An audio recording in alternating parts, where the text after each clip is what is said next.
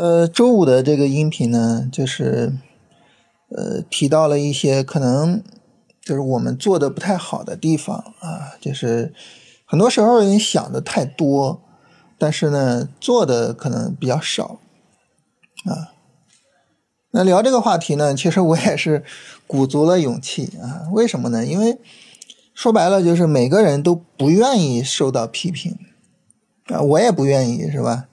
啊。所以就是我我再三的这个说抱歉啊，但是很多时候呢，我们又不得不去反思自己的问题啊，呃，包括什么呢？包括我们可能哎去反思一些别人的问题，这个时候呢，其实对自己的成长很有帮助啊。那成长无外乎就是两个途径，是吧？呃，总结一些做的好的地方啊，总结一些正确的经验和反思一些做的不好的地方啊，反思一些问题。那嗯，咱们 聊这个交易总是免不了啊，要去反思一些问题的。所以很抱歉啊，这个可能呃让大家觉得不开心啊，然后就这这个 批评的留言就就就会比较多一些啊。很抱歉啊，然后呃，关于这个批评的留言呢，你说说废话比较多的，说墨迹的这个我们就不聊了啊，因为我说白了就是每天拿个手机跟大家闲聊几句啊，本身就全都是废话。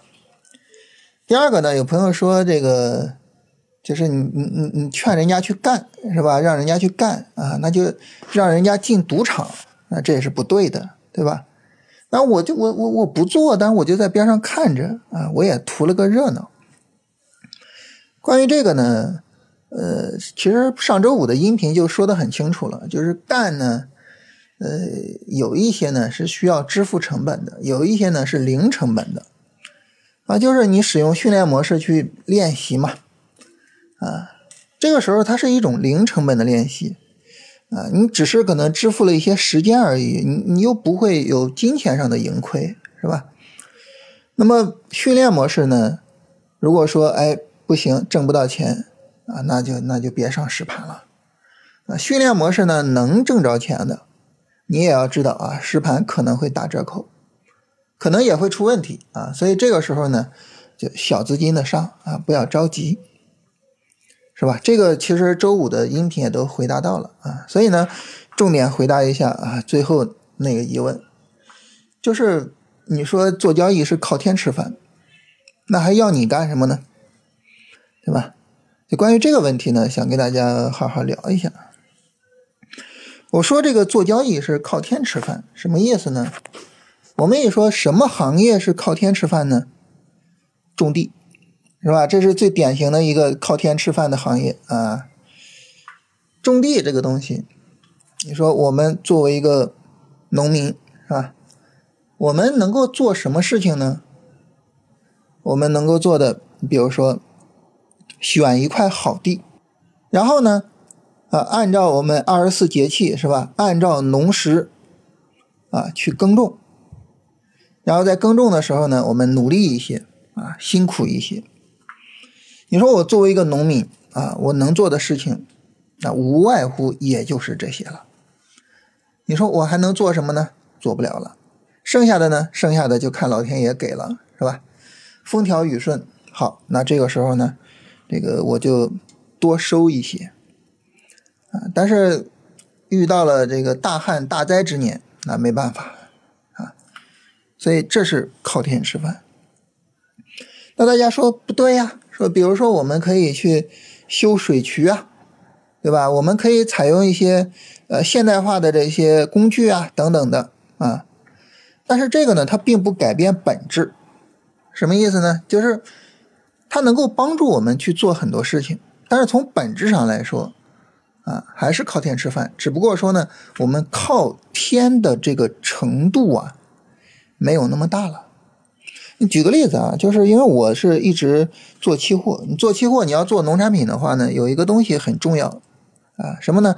就是这个农业部啊，美国的农业部每个月都会去公布一些这个相关的一些数据啊，你比如说大豆的种植面积是多少，大豆的种植成本是多少啊？每个月都会公布。那你说这就是很有意思的一个事情，对吧？美国那么高度机械化的农业，这个种植面积它不稳定吗？其实很多时候呢，就受到了这个天气的影响啊。我我们现在这么先进、这么发达的机械化作业，你遇到了大旱啊，旱到了土地龟裂的程度，你说你能怎么办呢？对吧？所以这个时候呢，你比如说啊，像美国呀、南美呀啊，他们的这个大豆种植区啊，这个天气啊怎么怎么样，都会影响期货价格。你像这个棉花，美国的啊种植棉花的区域啊，咱们中国新疆是吧？这个天气一些极端天气都会影响期货价格。嗯，一个特别有意思的故事啊，就是当时这个在芝加哥交易所，当时呢这个因为棉花就大旱嘛，棉花没法种啊，所以呢这个棉花的价格就一直涨。涨着涨着，这交易员们抬头一看窗外，哎，下雨了。过不大会儿，哇，倾盆大雨，哇，这个棉花价格唰唰的往下暴跌啊。但是你说这个芝加哥下雨啊，跟这个棉花产区有啥关系呢？啊，千里之外依然是艳阳高照，啊，很有意思的一个往事。啊，就是说明人的这个情绪化哈，啊，但是就是说天气这个东西啊，哪怕你现在高度机械化啊，那么它的影响啊依然是在的。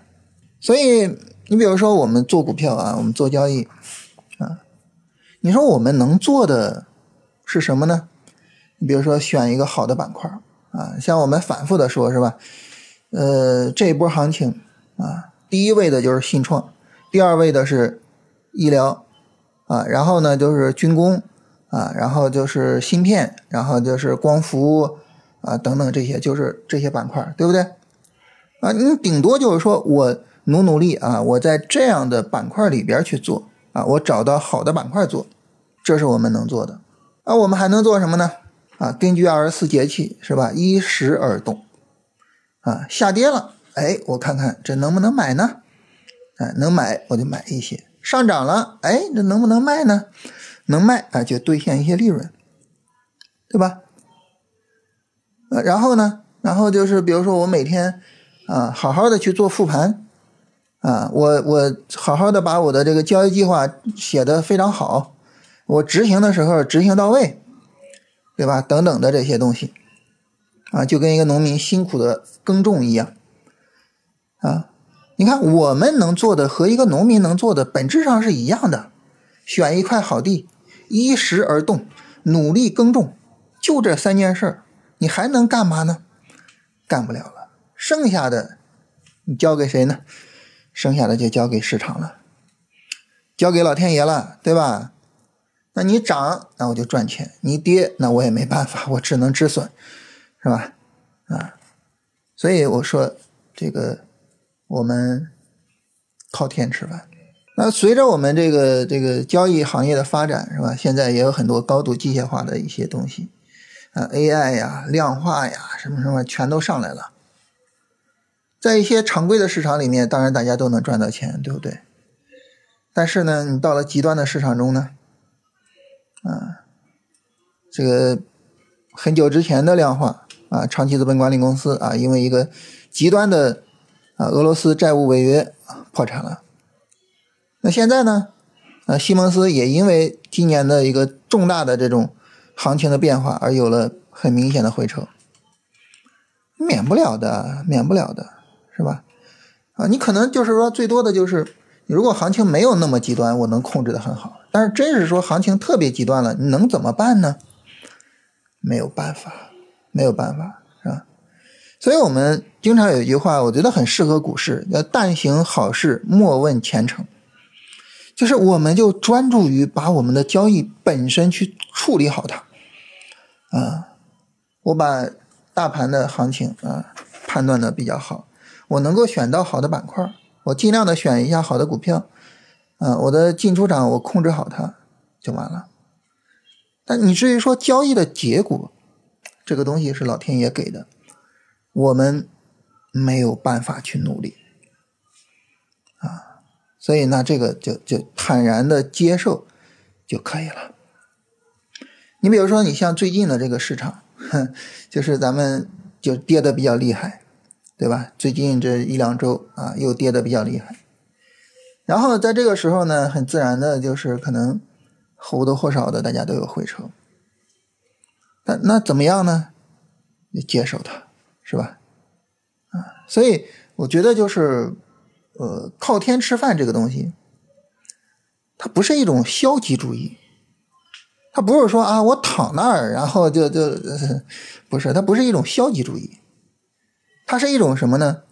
它是一种行动上积极啊，但是呢，对待结果淡然这么一种情况。